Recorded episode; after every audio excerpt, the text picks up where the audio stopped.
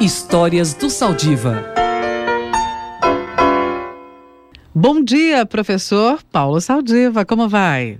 Bom dia, professora Roxane. Bom dia a todos os ouvintes, professores da Rádio USP. Semanalmente, professor Paulo Saldiva nos traz histórias da universidade e figuras importantes, né? Nessa parte dessa história, hoje a gente vai falar de Alfredo Bose, IEA, o Instituto de Estudos Avançados, o nosso parceiro aqui, diariamente, na realização do jornal eh, da USP. E Alfredo Bose e a criação da revista do IEA. Conta essa história para o nosso ouvinte. Roxane, o, hoje eu vou me permitir puxar um pouco a sardinha por o meu lado, mas ah. não por lado pessoal, mas por lado da minha instituição, que, eu, que hoje dirijo, tenho o prazer de dirigir, que é o IEA. E escolhi para personificar essa, essa atividade o professor Alfredo Bose.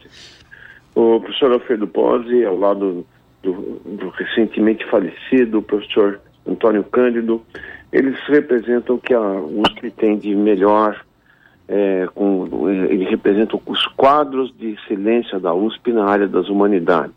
Notadamente, o professor Bose, ele, um crítico literário de primeira, membro da Academia Brasileira de Letras, ele permitiu na sua carreira acadêmica conhecer e analisar a literatura brasileira em sua profundidade e, extrair talvez elementos que passariam para a maior parte de nós desapercebidos. Mas tem um aspecto da carreira do professor Bose que é, representa bem o que a USP pode oferecer à sociedade. Ele dá a cara da revista do Instituto de Estudos Avançados, uma revista aberta, você pode conseguir, qualquer um de nós pode lê-la é, na sua versão eletrônica, tem uma versão impressa, mas a, a revista é, uma, é um passeio por problemas brasileiros aliados a temas culturais específicos.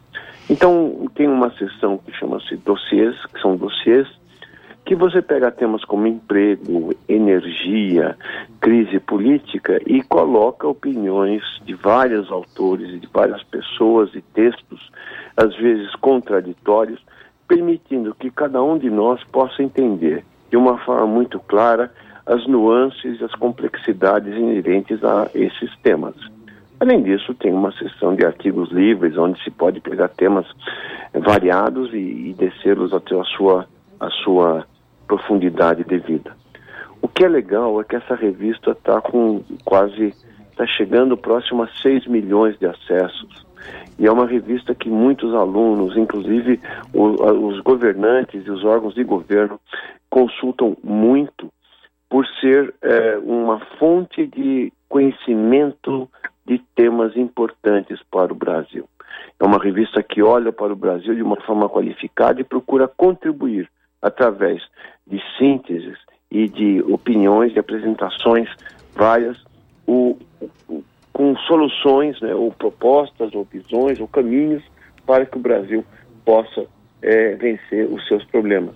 Uhum. Por isso, eu vejo assim essa atividade como se fosse uma extensão enorme que o professor Bose faz, que ele tira da sua atividade acadêmica intrínseca energia para dedicar a apresentar à comunidade brasileira é, textos de altíssima qualidade que não são frequentes é, geralmente na grande imprensa ou nas revistas, é, digamos, convencionais que abordam os mesmos temas.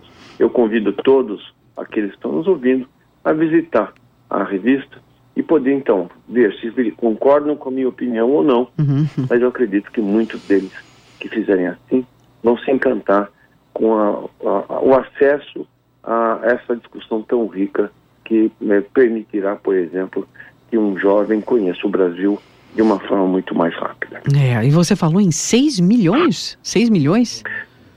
6 milhões de acessos, né? É que revista... bacana, Saldiva, que bacana. Inclusive nós é, aqui no Jornal da USP, nós destacamos, me recordo bem do dossiê sobre a crise econômica e nós conversamos, falamos de vários dos artigos, conversamos com os professores responsáveis por vários desses artigos na, acho que foi o número mais recente, não é?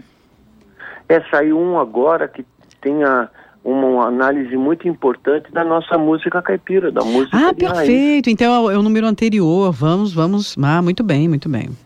Então, como que você vai encontrar as raízes, né? Contar a história desde quando o Cornélio Pires começa a fazer a coletânea, indo no contrafluxo no, no, no, Brasil que queria ser europeu, quem foi buscar lá atrás a, as raízes, a comparação dessa nossa música caipira com as músicas regionais da Europa, o fato de que se você contar uma história é, é, por por boca, ela pode se deteriorando, mas no momento que você a coloca num verso ou a coloca numa música, ela se mantém contando fatos importantes. Quer dizer, é, é, uma, é um mergulho muito importante em alguns temas que compõem o mundo como a gente vê hoje, na nossa sociedade. Então, ela também aponta para o futuro.